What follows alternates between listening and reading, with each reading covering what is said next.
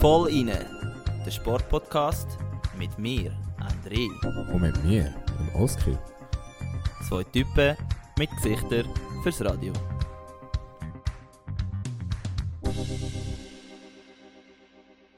Let's go und heute zusammen.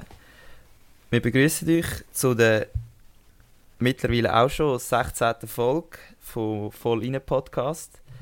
Let's go, baby. Wir sind unterwegs, wieder das zweite, alles normal, beim alten Uni-Olympia-Special. Hoi Oski. Hi André. Grüße gehen aus auf Italien. Du bist ja im Trainingslager. Erzähl mal, wie, wie läuft es bei dir? Ja, wir haben gerade vorher darüber diskutiert. Vielleicht merkt man es an unseren Stimmen. Wir sind beide ein bisschen müde. Aus unterschiedlichen Gründen, muss man da noch anmerken. ähm, du darfst gerne später noch schnell deinen Rückblick von der Woche erzählen. Gerne. Äh, wenn ich gerade anfangen Genau, ich bin da im Trainingslager in äh, Varese. Vielleicht kennen es von euch ein paar Varese. Es hat einen See dort. Es ist mega nah von Chiasso eigentlich, also fahrst irgendwie noch 15 Minuten weiter.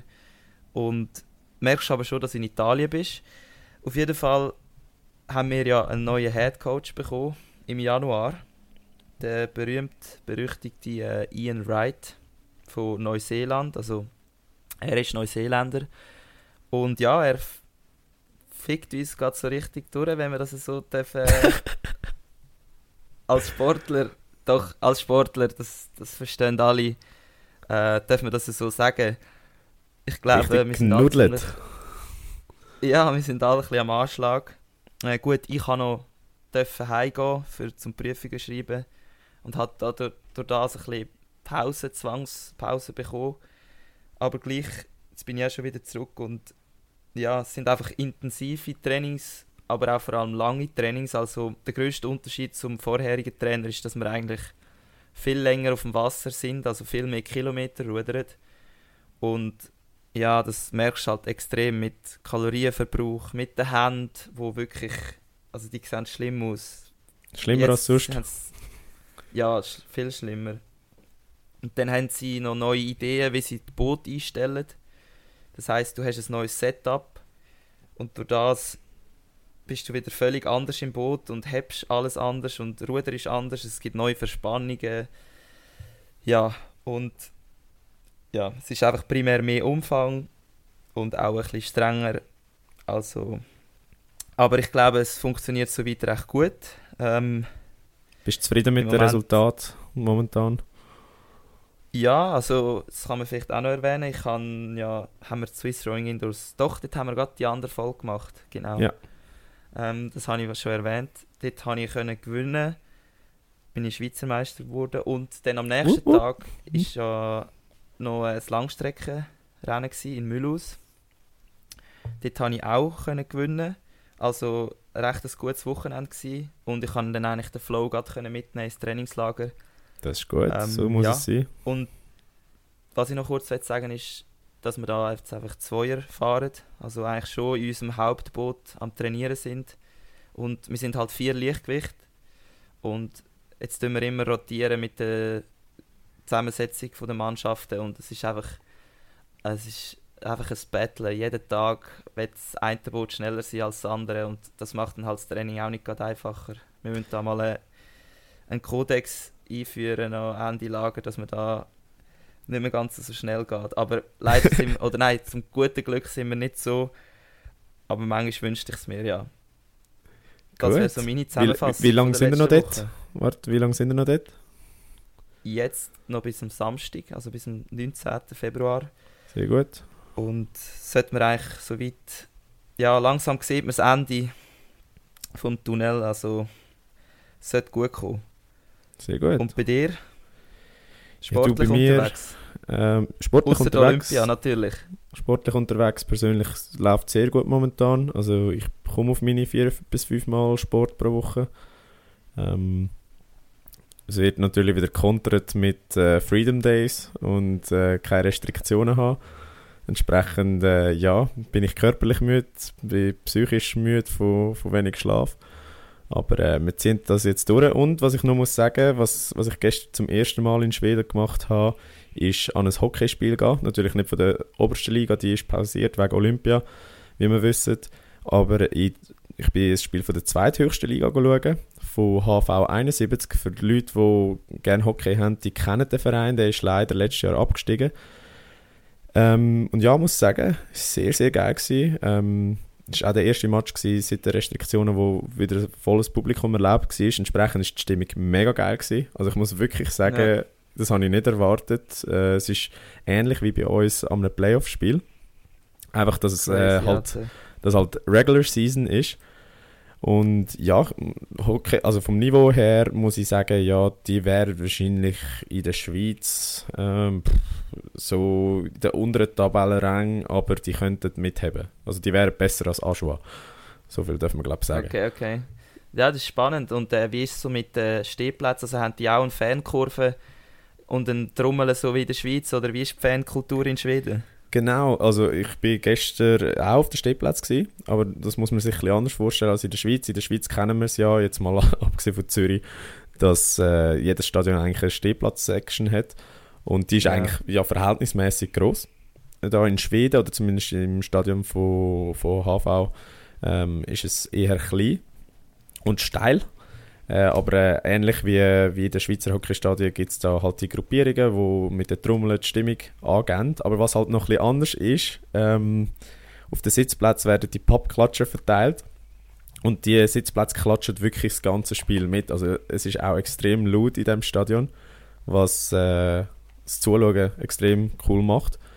Und ja, ich, ich bin... Und was haben die Stadien in der zweiten, also erste Liga zweite Liga so für Kapazitäten in Schweden? Also das gestern, also dort wo ich war, das ist ja auch in der Stadt, wo ich studiere, also in Jönköping, das hat 7000 Plätze. Also ähnlich groß also wie eine Schweizer Stadt. Ja, ja. Halt einfach komplett anders aufgebaut, mega steil. Also es ist so ähnlich wie Tressega, muss man sich das vorstellen. Und ja. Äh, ja. Nein, sehr, sehr cool, muss ich wirklich sagen. Geil. Und was ich, ja, was ich lustig finde, noch zum Anmerken, die Schweden sind ja so bekannt als ruhiges Volk. Aber äh, da gestern wirklich bei jedem Unterbruch ist mindestens eine Gocki-Flasche aufs Eis geflogen. Weil Bier ist ja nicht erlaubt, aber Gocki und andere Flaschen darfst du auf der Tribüne haben. Und wirklich jedes, bei jeder Unterbrechung ist eine Gocki-Flasche geflogen. Ähm, ah, crazy. Ja, sehr, sehr, sehr, sehr kurios. Und haben sie gewonnen? Sie haben gewonnen. Sie haben äh, 4-1 gewonnen gegen Karlsruhe und ähm, somit den ersten Platz gesaved äh, einigermaßen und gehen als Favorit auf den Aufstieg in die Saison rein. Oder Sehr auf die Playoffs zu, ja. Ich werde dann noch du weiter berichten, falls ich äh, bei Playoff-Spielen dabei bin, ja. Zwei, zwei äh, Eishockey-Highlights miterleben. Einerseits die EVZ-Meistertitel. Ja, das hoffen wir natürlich, ja. Und der Aufstieg von HNK 71, wenn ich es richtig sage. HV 71. HV, ja, sorry. Was übrigens für Husqvarna Wettern steht. Äh, Husqvarna ist eine Stadt oder äh, ein Dorf gerade neben Jönköping und äh, Wettern ist der grosse See, wo, wo wir da haben. Sehr ja. gut. Also dir geht es gut, mir, mir geht es mehr oder ja. weniger auch gut. Nein, dir geht es auch super, ähm, komm schon. Nein, mir geht es super, ich kann mich wirklich nicht beklagen. Ähm, ja, ich glaube, das wäre es so ein bisschen zu unserem persönlichen Rückblick. Äh, ja. sollte, nicht mehr, sollte nicht mehr mehr dazukommen jetzt in den nächsten paar Stunden, Wochen ist bald vorbei. Ähm, ja, weiß nicht, wenn wir zu den Top 3. Gehen wir zu den Top 3. Top 3 Geschichten von dieser Woche. Ja, Strutzi, fangen wir an mit Fußball. Voll etwas anderes. Wir sind die ganze Zeit am äh, Olympiasportarten besprechen jetzt plötzlich Fußball, das kommt einem wirklich so ein bisschen komisch vor. Aber wir müssen auch äh, unsere Nicht-Olympia-Fans befriedigen. Das machen wir jetzt. Ja. Also gut, weniger befriedigend ist die Nachricht, die erste, die wir haben. Der Wladimir Petkovic, äh, ehemaliger Nazi-Trainer der Schweiz, oder bis der Sommer noch Nazi-Trainer der Schweiz war, ist bei seinem Verein Bordeaux entlassen worden. Und äh, ja, Struzzi, vielleicht bevor wir da auf irgendwelche Fakten und so eingehen. Es geht schon schnell im Sport. Ja, vor allem im Fußball. Also Ich meine, oder Fußball, nein, im Hockey geht es nicht mal so schnell. Ich weiß nicht, in welchen anderen Sportarten werden noch so schnell Trainer gewechselt wie im Fußball. Gut, Hockey könntest könnt vielleicht auch noch nehmen, aber ja, es ist, es ist schon so. Also, äh, er ist im Sommer gekommen und nach einem halben Jahr schon wieder entlassen worden. Äh, andere Sportarten, wo das passiert, weiß ich gar nicht. Wahrscheinlich jede Teamsportart, wo das Team nicht liefert äh, über 5, äh, 6 Spiele und die andere Ambitionen haben, wird der Trainer wahrscheinlich auch so ausgewechselt.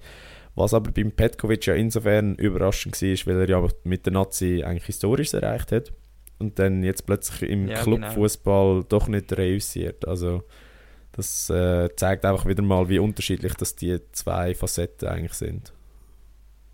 Er ist ja glaube vorher in Italien, äh, vor der Schweizer Nazi ist er in Italien engagiert. Genau, gewesen, Italien und Schweiz war er Trainer. Gewesen. Ähm, in der Schweiz unter anderem bei, bei Bellinzona. Ja, er ist eigentlich nicht schlecht Sind gewesen. die Resultate so? Nein, er ist glaube nicht schlecht gewesen. Er ist ja Lazio-Trainer gewesen. Dort ist er dann entlassen worden, aber nicht aus sportlichen Gründen, sondern weil er sich dort mit dem Management oder mit, ich glaube, mit dem Präsident angelegt hat aus irgendeinem Grund. Äh, und ist ja dann mhm. Nazi-Trainer geworden, aber das ist ja jetzt, was es da eigentlich noch gross zu erzählen gibt. Vielleicht können wir schnell darauf eingehen, wie er performt hat in Bordeaux. Was meinst du? Ja, unbedingt. Das musst du mich äh, informieren, weil das habe ich jetzt doch nicht so können mitverfolgen in letzter Zeit. Also, dann gehe ich da schnell durch. Eben, sie haben 23 Meisterschaftsspiele gehabt, bis er dann entlassen wurde. Ist. Dabei haben sie 11 Mal verloren, 8 Mal ein Unentschieden gespielt und nur 4 Mal gewonnen. Und haben gleichzeitig einen Liga-Negativrekord gehabt, was Gegengol angeht, mit 58. Entsprechend sind sie auf dem zweitletzten Platz gewesen. Und ja, wenig ja. überraschend, wenn ein Team mit so Ambitionen wie Bordeaux, wo auch schon international gespielt hat vor nicht allzu langer Zeit, dann ja, rollt der Kopf vom Trainer. Und wie ist es jetzt gewesen? Also hat er wirklich, gut, das weißt du vielleicht auch nicht, aber ist es so ein klassischer Fußballwechsel vom Trainer? Also weißt du, wo man sagt, ja, wir weiß einfach nicht mehr weiter, die Mannschaft funktioniert nicht mehr, jetzt tun wir mal den Trainer wechseln wechseln? Oder ist es wirklich so gewesen, dass man da kann sagen hey, der Typ hat echt unter, also unterperformt? Ja, gut, gut, das ist im Fußball immer ein bisschen schwierig zu sagen, wer ist wirklich der Boomer? Ist es der Trainer oder, ähm, oder die Mannschaft? Also ich, ich bin auch der Meinung, sehr oft werden Trainer ohne ihres Verschulden äh, rausgerührt. Gleichzeitig kann man aber auch argumentieren, eben, der Trainer ist die höchste Person in dieser Mannschaft und muss wissen, wie man die Mannschaft zum Erfolg führt. Darum kann man das, glaube ich, nicht abschließend beantworten. Ähm, was sicher ist, und das habe ich ja schon erwähnt, dass äh, Bordeaux höhere Ambitionen hatte. Und ich weiß nicht, vielleicht versuchen die jetzt mit dem Move äh, irgendwie neue Impulse zu setzen und das Team nochmal noch mal anzupeitschen und versuchen, also das, ja, versuchen, dass sie äh, nicht absteigen. Äh, was, was mhm. ja jetzt sicher das primäre Ziel von Bordeaux wird sein. Was auch krass ist, was denkst du, wie viel hätte Petkovic verdient? Boah, äh, also da reden wir da pro, pro, also pro Jahr, oder? Kannst du es pro Jahr, pro Jahr oder pro Vertrag. Monat sagen, ja. Ist egal, ich habe beide Wie lange hat er eigentlich einen Vertrag gehabt? Bis 2024, aber da, darum frage ich dich jetzt, was, uh. was denkst du, was hat er verdient? Ich sage jetzt mal 4 Millionen. Knapp daneben. Pro Jahr. Knapp daneben, das sind 3,5 Millionen pro Jahr. Was 280 oh, ja. äh, 1000 Euro ausmacht pro Monat. Entsprechend hat sich Bordeaux da finanziell auch einen Bär aufgebunden. Für ihn ist es natürlich attraktiv. Also der, der Lohn wird wahrscheinlich so lange gezahlt, bis er irgendwo anders unterschreibt. Äh, beziehungsweise äh, Bordeaux wird wahrscheinlich anstreben, dass die dem irgendeinen Summe zahlen, damit er quasi den Vertrag yeah. aufgibt. Und ja. es gibt noch keine weiteren Gerüchte, jetzt, wo er könnte hinwechseln oder? Nein, bis jetzt äh, gross was nicht. Was halt seine Stärke ist, ist, dass er halt so ein vielsprachiger Coach ist. Ich glaube, der hat ja irgendwie fünf oder sechs Sprachen flüssen oder ja, gut, wenn man sein Deutsch hört, ja nicht so gut, ja, aber man versteht.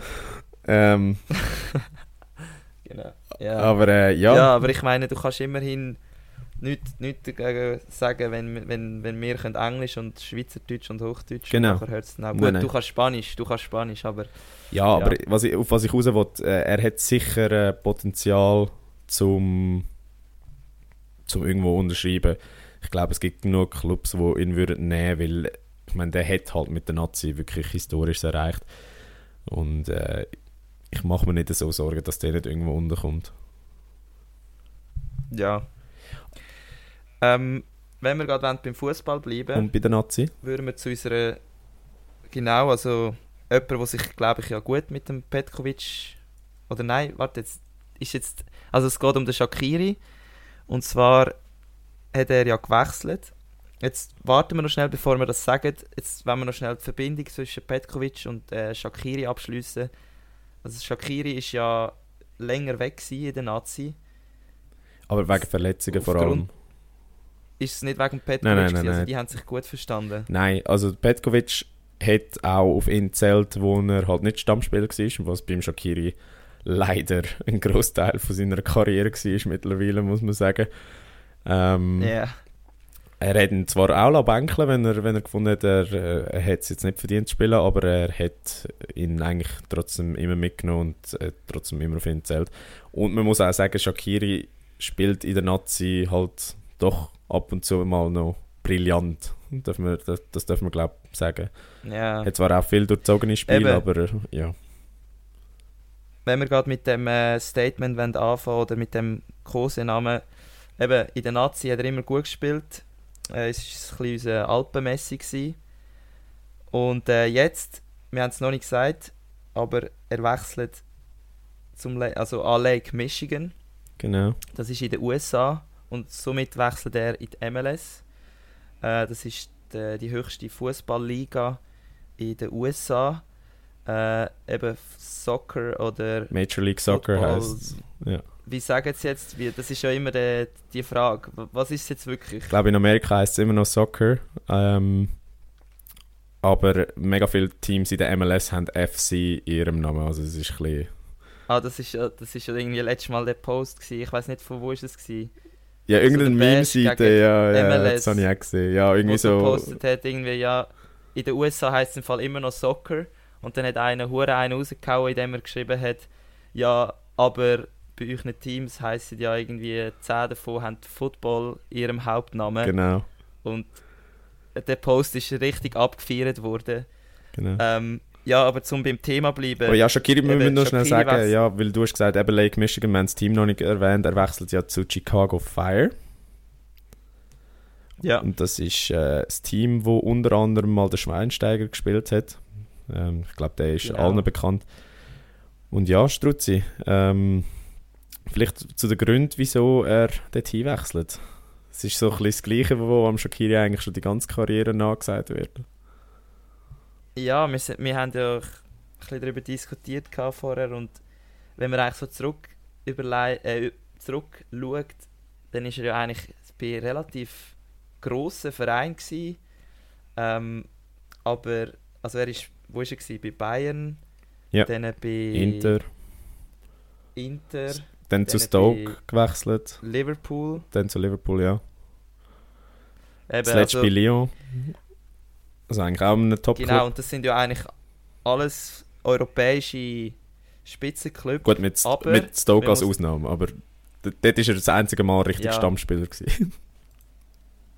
Ja, und das, bei den grossen Clubs hat er einfach immer hure gute Verträge unterschrieben. Also sein Agent muss ein brutaler Dude sein. Sein Agent ist sein Bruder. ah ja, das habe ich nicht gewusst. Das ist, Okay, der ist ein Fuchs, ein Geschäftsfuchs, ja. Der ist, aber also jetzt der Shakiri selber, der, Cher- der Sherdan, ist ja dann meistens auf der Bank gehockt und hat nicht viel äh, Einsätze gehabt, hat aber wahrscheinlich reichlich Kohle verdient mit Banksitzen, oder? Ja, das darf man glaube ich so sagen. Ähm, aber es ist, wie du sagst, bei den Topclubs hat er oftmals nur das Bänkchen gewärmt. Aber wenn man muss sagen, eben, er hat halt wirklich bei allen Vereinen, jetzt gut bei Inter nicht, aber bei, bei Bayern, bei Stoke und bei Liverpool ähm, können Akzent setzen in gewissen Spielen, manchmal auch Spiele entscheiden. Also weißt, es ist nicht so gewesen, dass er ähm, eigentlich völlig untauglich war. Ähm, einerseits sind halt bessere Spieler im Kader gewesen, andererseits weiß ich auch nicht, ob der Shakiri so der Typ ist, wo, wo sich ähm, mag durchsetzen. Aber äh, ja, darum finde ich auch den, den Übernahme Alpen-Messi ein bisschen, oder Legmischung Messi, wie man jetzt auch immer sagen, ein bisschen vermessen, weil äh, Messi in einem Satz mit Shakiri verwenden, das, ja, das ist schon, schon kein Vergleich. Aber ja, wie du sagst, er hat reichlich ja. Kohle verdient. Ähm, laut dem Superjournalist von, von Blick, dem Böni, ähm, ja. wo ich persönlich wirklich muss sagen, stelle ich auf eine Stufe mit dem Klaus Zaug. Ähm, hat er in seiner ah, ja, findest du Klaus Zaug nicht gut? Ja, ich sage jetzt nicht. Ich finde ihn kontrovers, sagen wir es also so. Also ich finde es unterhaltsam, seine äh, Berichte zu lesen in der Zeit. Genau, aber Wahrheitsgehalt ist halt immer die Frage, oder? Also, das, also da, ja. da, da können wir, glaube ich, mit gutem Gewissen sagen, bei uns gibt es immer noch mehr Wahrheit als, als bei diesen zwei. aber ja, laut dem Böhmi, oder Böhni, ich weiß jetzt gar nicht, was, was der richtige äh, Spitzname ist, hat er äh, 70 bis 80 Millionen verdient in seiner Karriere, wirklich mit Großteil Bänkli, Höckli. Geht jetzt auch in die MLS äh, sich eine goldige Nase verdienen, bekommt pro Jahr 7 Millionen Dollar wird damit kurzfristig der bestzahlte Spieler in der Liga, sogar vor Leuten wie Carlos Vela und, äh, und dem Chicharito. Den kennen wir natürlich auch zu gut, Strützig auch. Ähm, Von Real, oder? Er, hat mal bei Real gespielt, genau. Carlos Vela hat ja auch lange genau. in der genau. spanischen Liga gespielt. Ähm, ja, für den Moment wird er der bestzahlte Spieler, bis dann im Sommer der, der Insigne von Napoli zu Toronto wechselt, wo dann dort 15 Millionen bekommt. Also ja, da wird MLS wieder im Ruf gerecht, also wenn man die Namen hört, dass sie ähm, so ein bisschen das Altersheim sind für die europäischen Talente, was aber, yeah. glaube ich, nicht ganz stimmt. Ähm, da muss man kurz ein bisschen aufräumen mit dem Mythos, also ich weiß gar nicht, hast du schon mal ein Spiel von der MLS gesehen? Wow, nein, im Fall echt nicht, also nein, das, ist, also das sagt eigentlich schon alles. Okay. Ja, es sind so viele berühmte Spieler dort, aber irgendwie, also das wird, auch, das wird halt nicht übertragen. Da, ja. Weil ich, ich bin schon mal live im Stadion gewesen. Ich habe mal äh, New York City FC gegen Toronto, Toronto äh, gesehen. Ähm, Toronto. Und das, ja. ich muss wirklich sagen, es ist nicht schlechter als der Schweizer Fußball vom Niveau her. Ähm, okay. Und was halt jetzt auch ist, dass immer mehr südamerikanische und mittelamerikanische Top-Talente statt auf Europa zuerst in die MLS wechseln, weil das so quasi das neue Sprungbrett ist. Und man muss auch, auch sagen, die USA liefern langsam aber sicher auch ähm, sonst gute, talentierte Spieler ab, die auch in Europa spielen. Eben, ich denke da an Christian Pulisic, ähm, wo da ein bisschen Galionsfigur ist von dieser Bewegung. Und ja, äh, ja mal schauen, wie sich der Shakiri macht. Ich also ich glaube, die haben ja auch, also die geben sich ja wirklich Mühe, von dem Image wegzukommen, dass sie eigentlich das Altersheim sind, weil ja. sie investieren wahrscheinlich extrem viel, damit sie jetzt so ein bisschen, ja, den Europäern können Konkurrenz machen oder annähernd Konkurrenz können machen und ich glaube ja auch, David Beckham hat ja einen Fußballclub gegründet in Miami. Genau, genau.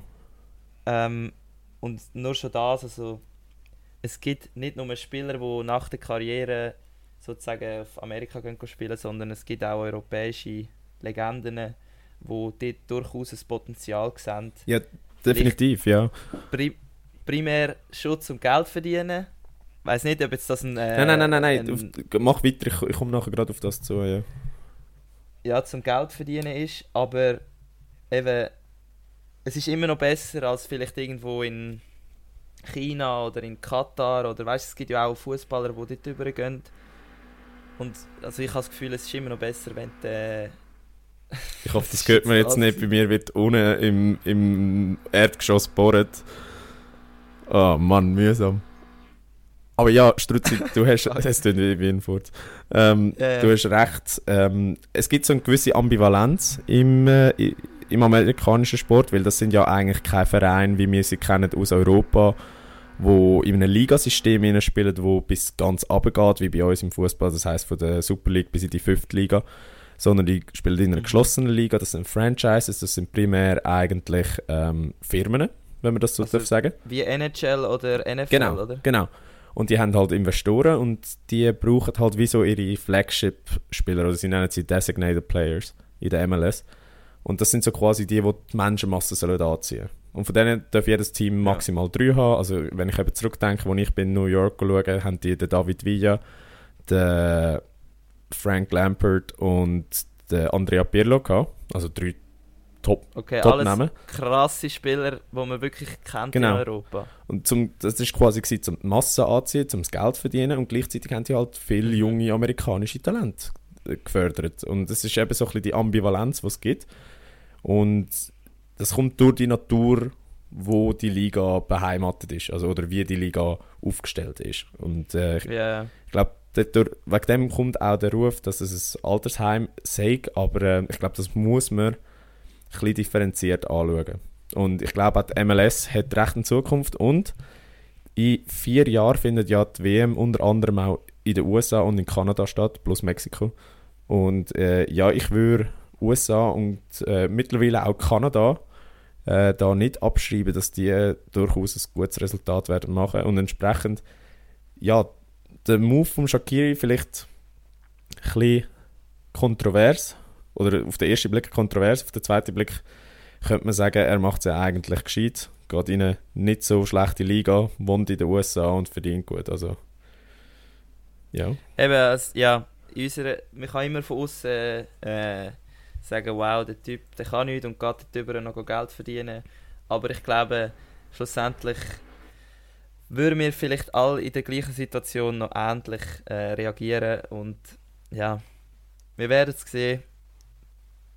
Vielleicht kommt er ja wieder zurück irgendwann zum FC Basel oder so und wird dort noch ein riesen, nochmal einen, Ja, also das einen Karriereende muss er ja bei Basel machen eigentlich, das, äh, so, zum den Kreis zu Ja. schliessen. Ähm, ja, aber wenn Ja. wir bei den USA sind, Struzzi, ah, das hure Bohren, ähm, hört man es gut? Ich weiß es gar nicht.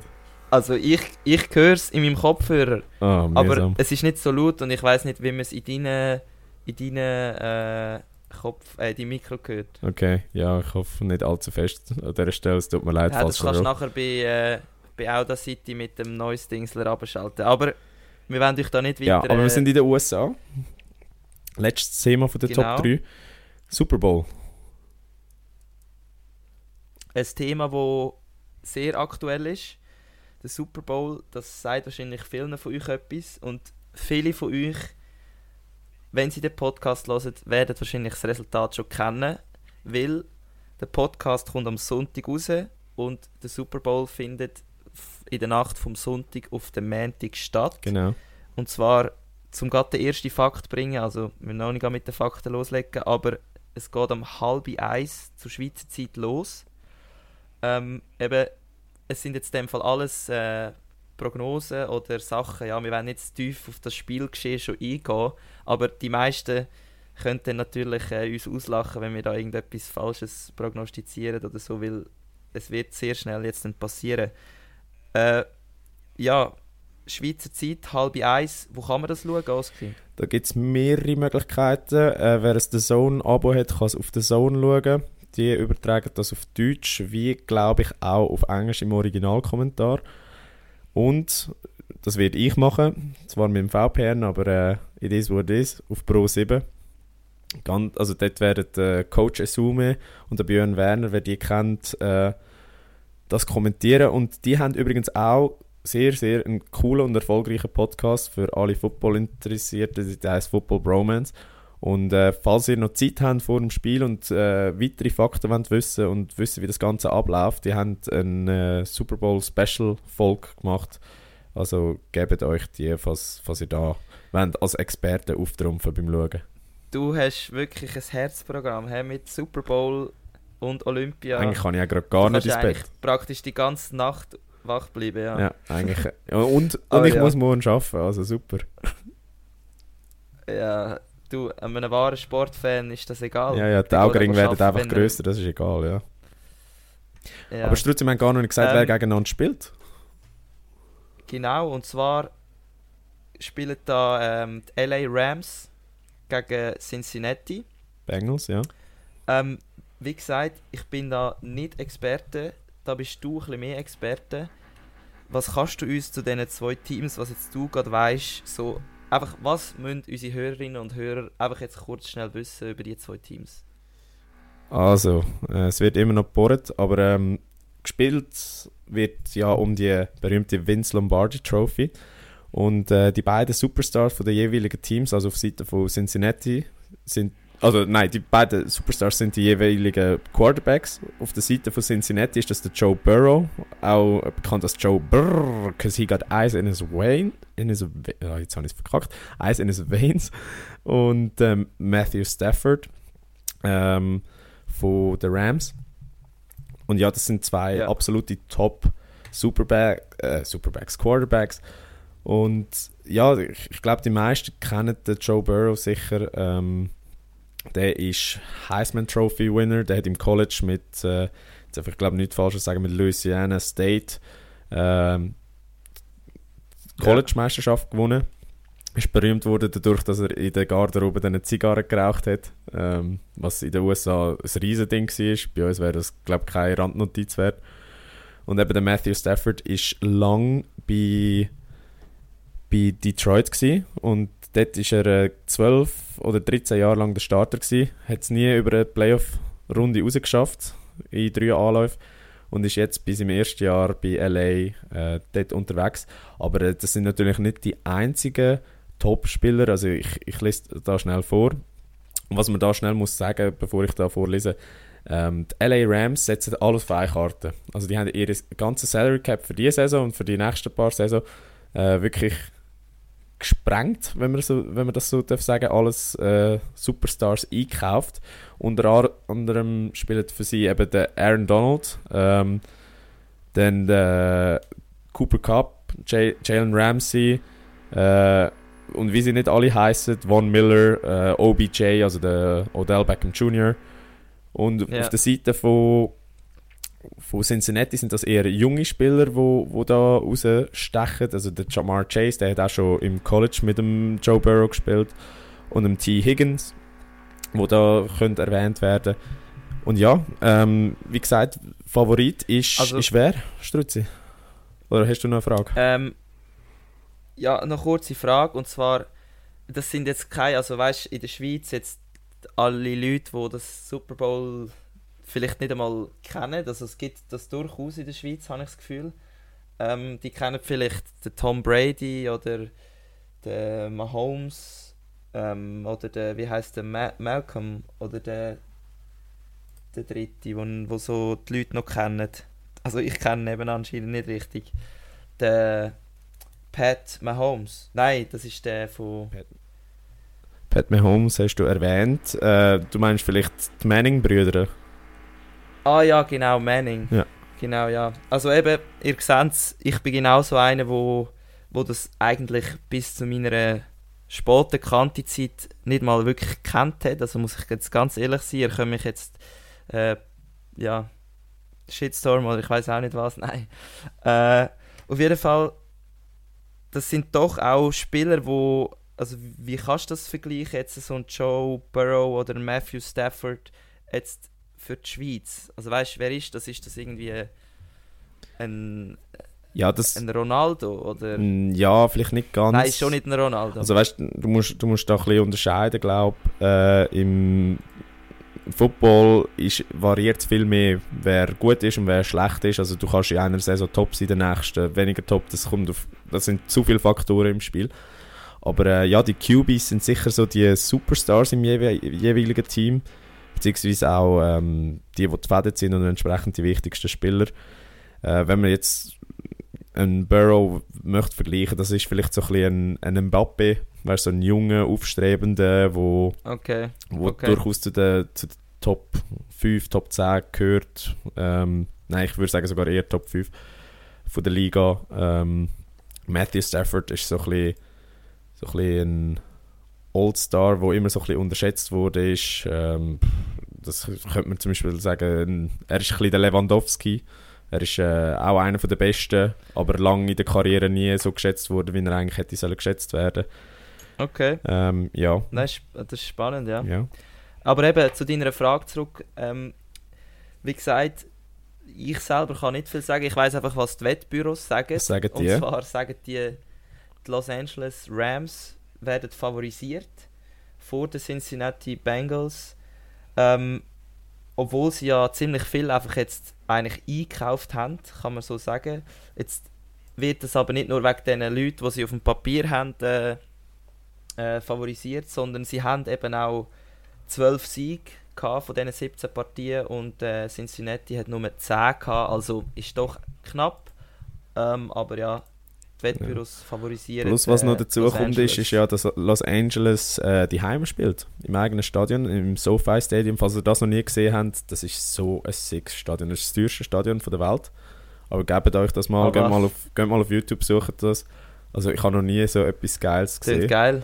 Ja, du kannst ja mal im Hintergrund suchen, ähm, mal ein paar Bilder anschauen. Ich rede da noch ein bisschen wegen, der, wegen dem, was du gesagt hast, wegen der Wette. Mache ich gerade. Ich weiß nicht, wer es gesehen hat. Der Drake hat äh, eine halbe Million drauf gesetzt, dass die Rams gewinnen. Und hat dann auch noch eine halbe Million drauf gewettet, dass der OBJ, also der Odell Beckham Jr., ähm, einen Touchdown äh, fängt oder erlaubt. Entsprechend, ja, man, man sieht, es sind auch Promis, wo, wo da durchaus Geld herlegen und Geld ist gerade ein gutes Thema. Äh, Tickets für das Spiel gehen nicht unter fünfstellige Beträge weg im Wiederverkauf. Also kannst du dir mal vorstellen, das ist crazy, das ist kein Spiel für, für den normalen Zuschauer, sondern wirklich eine Corporate-Veranstaltung. Krass. Und Also ich sehe da gerade das Stadion, Ja. das ist brutal. Also die, die sich ein bisschen für Stadionarchitektur interessieren, wie ich, das ist, also das, das ist extrem krass. Und Preise der Tickets, noch schnell um ein paar Daten nennen, du hast gesagt, nicht unter fünfstelligen, das ist eben zwischen 4'500 und da steht 110'000 Dollar. ja, ja, aber die 4'500, Äh. das sind, die- sind die aus dem offiziellen Verkauf.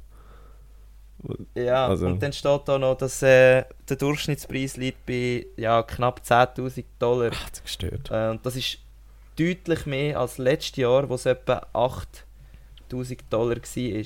Also ich weiß jetzt auch nicht genau wieso, aber wahrscheinlich ist auch wegen Corona, dass jetzt viel mehr Leute wieder gehen wollen. Ja.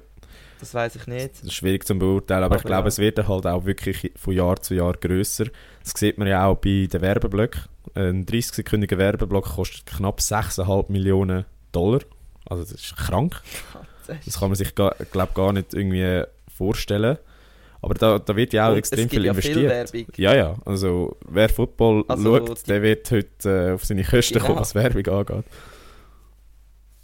Krass. Ähm, dann haben wir natürlich auch immer etwas Berühmtes, wo viele legendäre Künstler auftreten, wo, keine Ahnung, zum Beispiel Michael Jackson kann ich mich da nur erinnern. Also erinnern. ja, ich kann gerade sagen, sie sind ein bisschen jung. von dem, ja, von dem, was ich so jetzt mitbekommen habe, so in der Nachzeit von Michael Jackson, ähm, ist die Halftime-Show, also die ist ja, die muss gigantisch sein. Also das ist gigantisch, eben, du sagst es richtig, das sind wirklich so die Superstars, die A-Lister aus der Musikindustrie, die dort auftreten, also in den letzten paar Jahren unter anderem Bruno Mars, Beyoncé, ähm, Coldplay, Lady Gaga, J-Lo, Shakira, also wirklich das Who is Who von der Musikszene und das Jahr kommen äh, Hip-Hop-Fans auf ihre Kosten. Ähm, Struzzi, du schnell sagen, wer auftritt?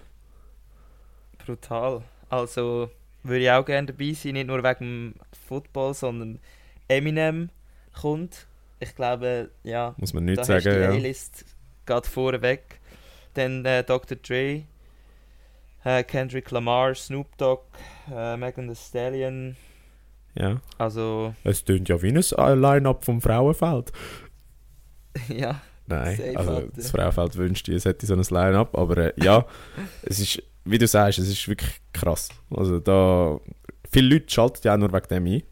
Also ich glaube, es Ja. ist nachweislich, Ja, es ist ich. nachweislich bewiesen, dass ähm, TV-Quoten nach der Halbzeitshow merklich runtergehen.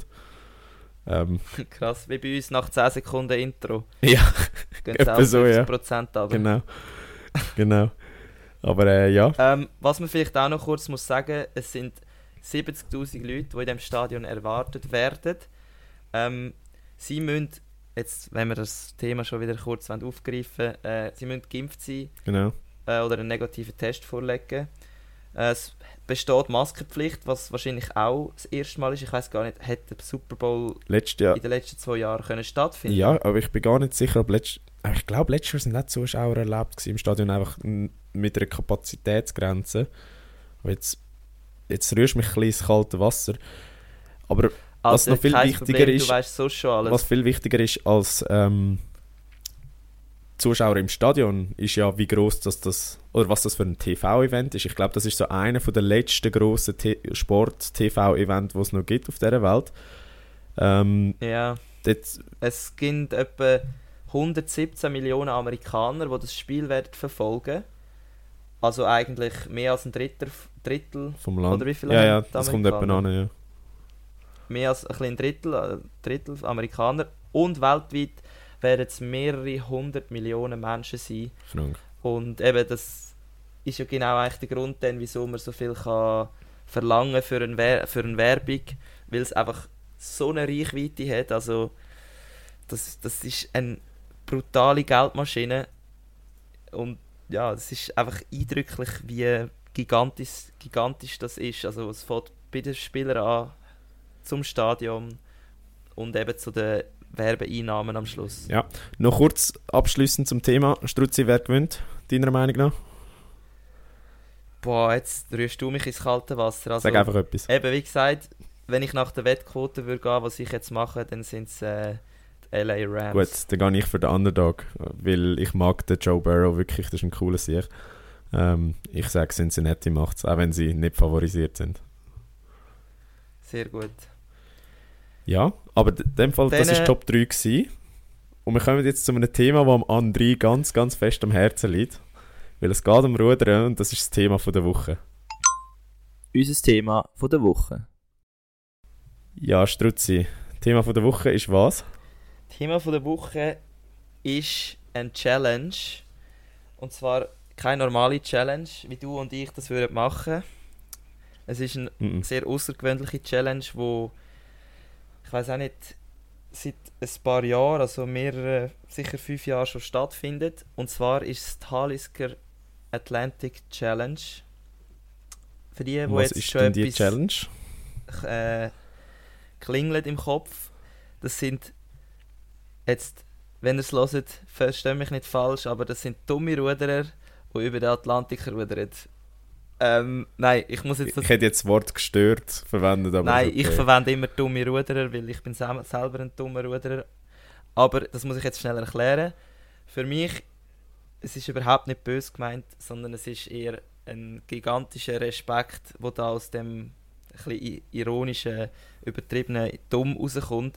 Nein, die Teams, die rudern wirklich über den Atlantik. Also das muss man sich einfach mal vorstellen. Das ist ein Meer, Das ist das ist einer der grossen Ozeane und die gehen wirklich in einem Ruderboot mit Muskelkraft gehen die von Punkt A, ich glaube es ist ähm, auf dem Festland von Portugal, wenn es mich nicht täuscht, nach äh, Antigua, das ist in der Karibik und Da musst du schnell erklären, wie viele Kilometer das, das sind, damit man sich das kann vorstellen ich glaube, jetzt bin ich, warte schnell, jetzt bin ich gerade verwirrt, muss ich ehrlich sagen. Es sind, äh, auf jeden Fall haben sie knapp 35 Tage gehabt, um äh, die, äh, fuck, jetzt bin ich ein bisschen verwirrt. Genau, es sind Es sind, glaube ich, 5000, ja, oder? knapp 5000, 4,8 äh, 1000 Kilometer, also vier, Das ist jetzt sehr eine geile Zahl gewesen, 4,8 Ja, Kilometer. völlig neu in der, in der Mathe. in- Nein, 4800 Kilometer. So, jetzt habe ich es. Sie startet in La Gomera. Das ist äh, in den, so bei Afrika. Das ist in Spanien, oder? Ja, das ist auf der Das ist die Kanarische die Insel. Kanarischen Inseln. Und sie endet in Antigua.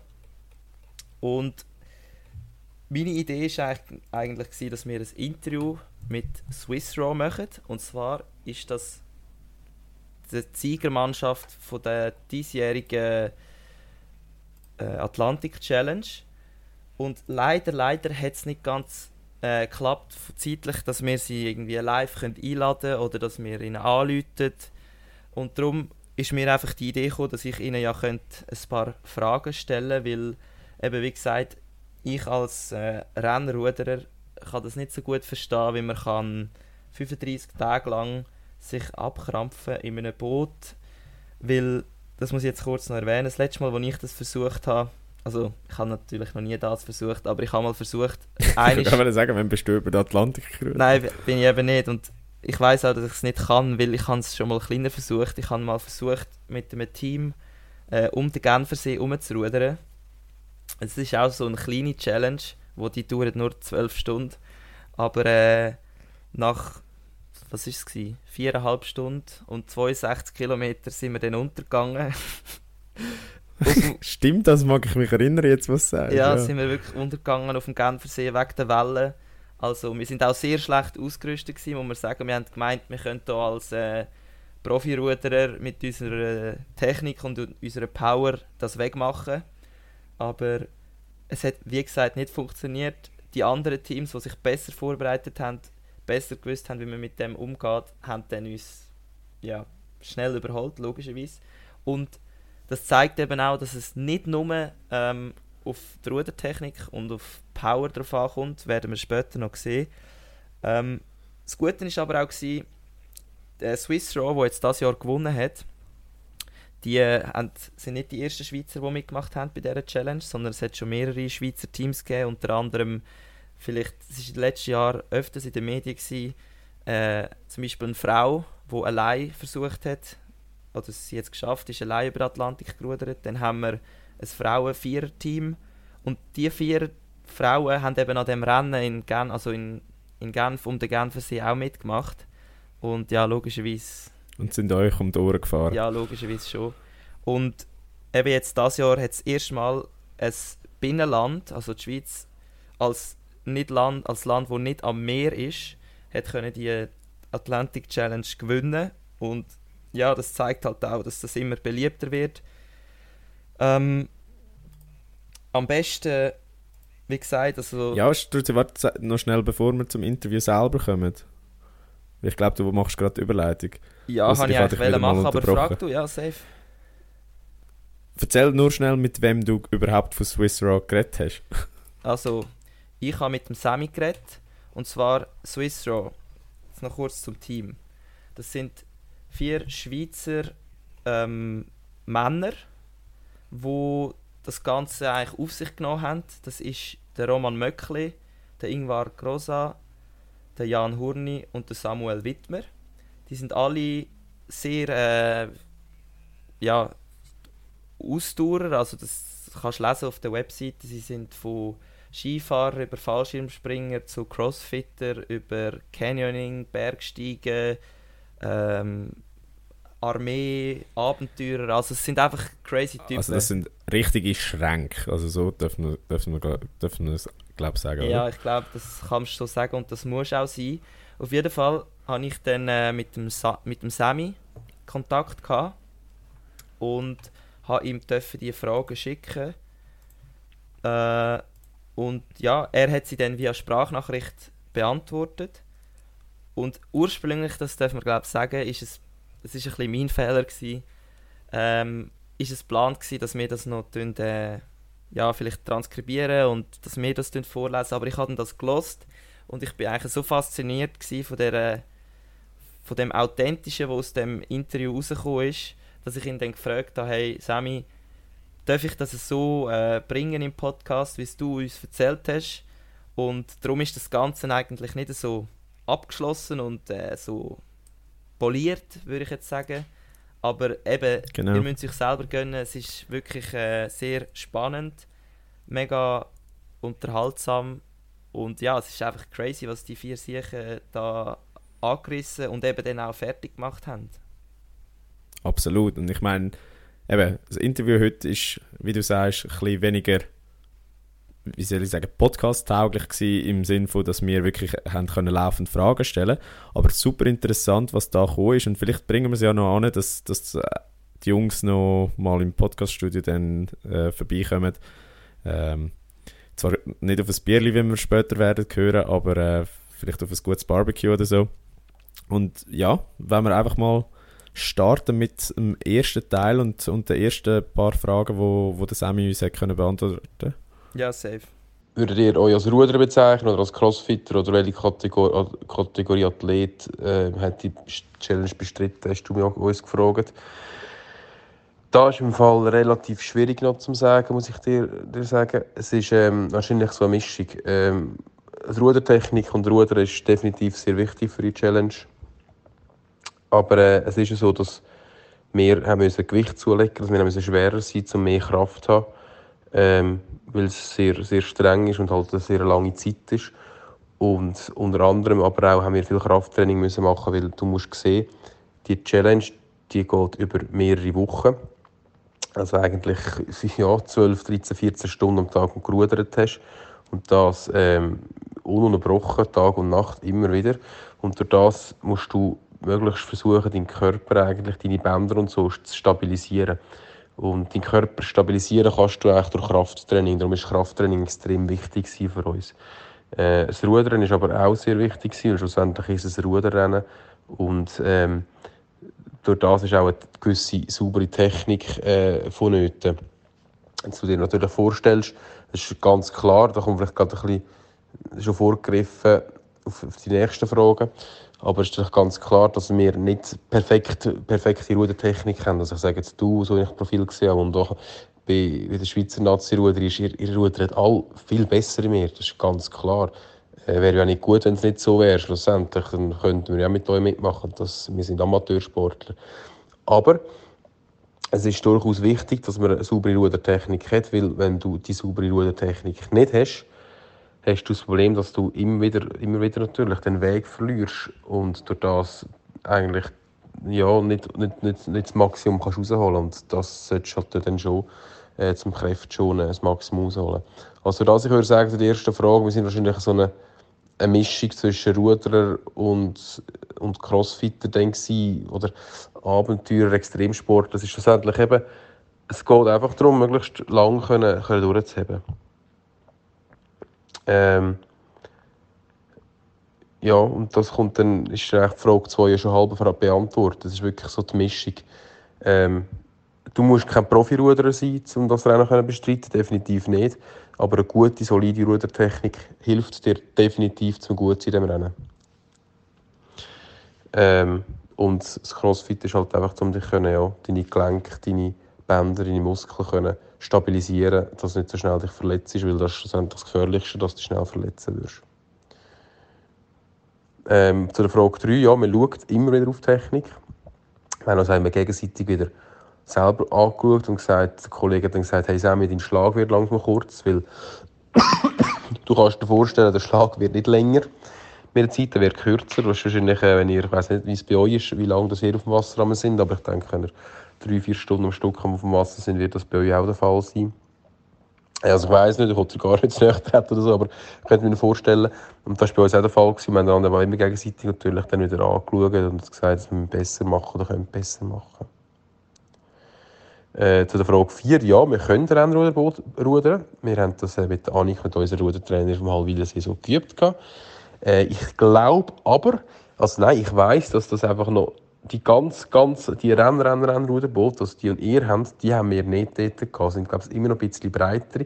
Oder wir haben eins bis zwei von denen gehabt. Wir haben alle können rudern. Äh, es ist mit allen okay gegangen.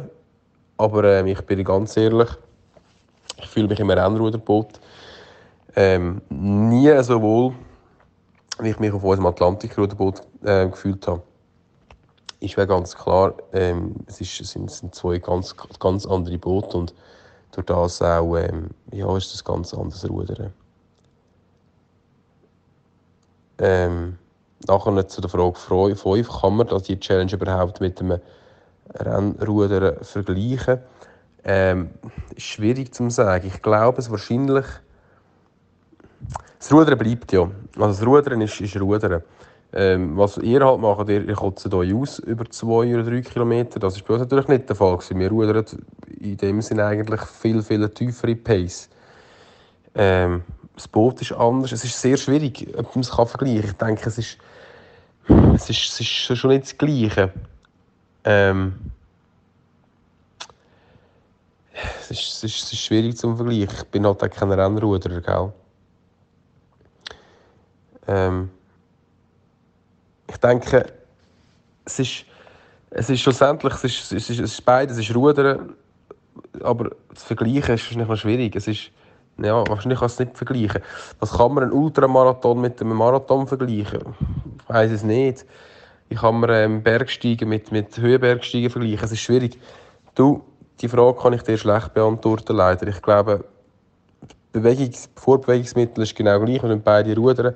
Aber ich glaube, wirklich vergleichen kannst du es nicht. Das ist, uns ist wirklich ein, ein Sport, ist, ist eigentlich uns ist einfach ein, ein Leidenskampf. Oder? Du leidest, du magst nicht mehr und du tust deinen Körper immer wieder dazu animieren, nach zwei Stunden einfach immer wieder, egal wie fest alles wehtut, egal wie fest das Jahr ist, du sagst, du dem Körper immer wieder, jetzt geht es weiter, du schaffst noch ein bisschen, du schaffst noch ein bisschen, du schaffst noch ein bisschen. Und ihr habt schlussendlich zwei Kilometer voll ausgekotzt und nachher könnt ihr euch schonen, in dem Sinn, ähm, müsst dafür aber viel besser rudern können wie wir. Ist schwierig zu sagen, ich kann dir nicht sagen. Ja, also ich habe das Interview eben entsprechend ja auch gelost ähm, und ja, ich, beim ersten Teil ist mir einfach aufgefallen, was ich krass finde, ist, dass die Jungs einfach Amateur sind. Also klar, sie haben darauf trainiert, aber sie kommen ja nicht ursprünglich aus dem Rudersport. Und ich finde es einfach eindrücklich, wie man eine Challenge kann annehmen kann, wo du eigentlich in dem Sinne ja nicht deinen Hintergrund hast. Yeah. Und die dann auch noch erfolgreich meistern. Ich weiß nicht, Struzzi, wie, wie siehst du das eben? Du bist ja der Profi bei uns im Rudern, also du kannst also, das vielleicht ein bisschen besser beurteilen. Ich muss eigentlich genau das Gleiche sagen wie du Außer, dass wir, dass ich von der anderen Seite komme. Also ich sitze auch jeden Tag in einem Boot und fahre ein bisschen mehr Kilometer pro Jahr, als sie jetzt in 35 Tagen gemacht haben. Also wir machen etwa pro Jahr, ja, sage ich jetzt 5.000 bis 7'000 Kilometer. Also doch auch einiges über den Atlantik, aber halt verteilt auf irgendwie, keine Ahnung, 40 Trainingstage oder äh, 40 Trainingswochen, sorry. Und für mich ist es eigentlich wirklich unverständlich, sorry der Ausdruck, dass jetzt so etwas kannst machen. Also ich persönlich könnte das nicht, weil ich habe nur schon gemerkt, eben wenn ich mal, wo ich die 60 Kilometer haben müssen rudern, bevor wir runtergegangen sind, ich kann nicht, ich kann nicht können pissen. Ich kann nicht können pissen im Boot und es kommen plötzlich so einfache Sachen, wo du nicht wirklich daran denkst, dass es nicht klappen könnte, werden plötzlich ja. zu einem riesen Problem. Und ich mir nicht... Aber das hören wir ja noch im zweiten Teil genau, auch, oder? Und ich werde mir also... nicht vorstellen, was, was denn das mit dir macht, wenn du weißt, du musst das noch mehrere zehn Tage durchstehen. Und ja. die Blätter und einfach die Müdigkeit und...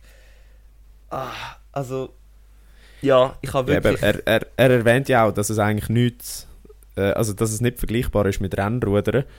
Ähm, wenn du dir jetzt vorstellst, du wärst in so einem Boot oder müsstest für so eine Challenge trainieren, oder beziehungsweise kannst du dir das überhaupt vorstellen? Also das Trainieren drauf könnte ich mir recht gut vorstellen. Weißt du, so, du hast, okay. du hast ein geiles Team, du hast ein Projekt, ähm, du du hast mega viele verschiedene Aspekte halt. Eben, es ist nicht Rennrudern, wie er gesagt hat, sondern du hast Sicherheit, du hast Ernährung, du hast das Rudern, du hast äh, Navigation. Navigieren. Du hast ja. einfach mentale, du hast so viele verschiedene Komponenten, die du eigentlich jetzt beim Rennrudern nicht hast. Also ich kann es mir nicht vorstellen, nein, aber ich könnte es mir vorstellen, dass wie ähm, die Vorbereitungszeit durchzumachen, weil das sind mega viele spannende Sachen, wo du da Einblick bekommst in, in verschiedene Sachen. Aber eben dann das durchziehen, ja. da bin ich mir im Fall echt nicht sicher, ob ich das könnte, muss ehrlich sein. Eben, was, was er ja bezüglich durchziehen gesagt hat, eben das mit dem Krafttraining. Das war ja auch sehr eine interessante Komponente. Gewesen. Also eben, dass, dass das ja ganz anders aussieht als bei euch. Also da, da, das wäre natürlich auch wiederum eine Umstellung. Ja, also wir machen schon auch Krafttraining, aber es ist definitiv nicht der Hauptfokus, weil eben wir sind halt, wir sind halt darauf angewiesen, dass man in kurzer Zeit möglichst effizient kann sein. Sie sind auch darauf angewiesen, dass sie effizient sind. Eigentlich äh, jeder Schlag auf 35 Tage raus ist natürlich ist so viel Effizienz, die du dann gewünscht. Aber irgendwie kannst du es yeah. doch nicht miteinander vergleichen. Und ja, ich wäre wirklich mal gespannt, äh, mit ihnen rudern oder mit ihnen in dem Boot sitzen, wenn sie die Challenge gemeist, also wenn sie dran, wo sie dran sind, das am meisten, um können schauen, hey, wie bewegen sie sich, ähm, auf was schauen sie jetzt noch genau und ja, so ein bisschen das Ganze, ja, ich, ich schaue es halt immer aus der Rudersperspektive an und es interessiert mich, wie ja. fest ist es wirklich zu, zu vergleichen. Ja. ja. Aber du, bevor wir zu fest auf das eingehen, wenn wir mal den zweiten Teil hören und äh, quasi ins Abenteuer einsteigen, so wie es der Sammy uns dann äh, erzählt hat, beziehungsweise wo er uns die Fragen zum Abenteuer selber beantwortet hat. Was meinst du? Ja, würde ich sagen, das ist, der Hauptteil wird jetzt kommen. Äh, geniessen es. Es ist echt cool. Frage 6 sind wir, glaube ich, wenn alles täuscht. Ähm, nein, du fühlst dich nie zur Zeit zurückversetzt oder in die Zukunft versetzt. Ich muss ganz ehrlich sagen, du bist 90 Prozent, nein, mehr, 95 Prozent der Zeit bist einfach wirklich voll Anschlag. Es geht dir nicht gut. Ähm, du magst nicht mehr, du kannst eigentlich nicht mehr, schießt dir alles an, es ist alles mega streng. Äh, es tut dir alles weh, etc. Und durch das bist eigentlich du äh, wirklich so, dass du ähm, wirklich eigentlich nur immer an die nächste Schicht oder die nächste Pause denkst. Und wenn du mal wirklich nachdenkst über Sachen, sind es meistens irgendwie tiefgründigere Sachen. Oder halt du redest mit den Kollegen und dann ist es mega blödes Zeug, aber so zurückversetzt fühlst du dich, oder habe ich mich persönlich jetzt nie gefühlt oder in die Zukunft versetzt. Blätter, also Frage 7, Blätter an den Händen und Füßen, ja, das gibt es ab Tag 2 und es geht recht lang das Ganze. Du kannst dir vorstellen, wie groß und wie mühsam die ganzen Plotter an den Händen und Füßen werden. Das ist ähm, Daily Business dort. Wenn ihr einen Graph von der Teamchemie zeichnen müsstet, wie sähe sie aus? Hm.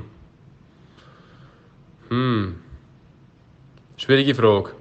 Unterm Strich haben wir es super gut miteinander gehabt. Klar hat es manchmal schon Differenzen gegeben, aber unterm Strich haben wir es sehr, sehr gut miteinander gehabt.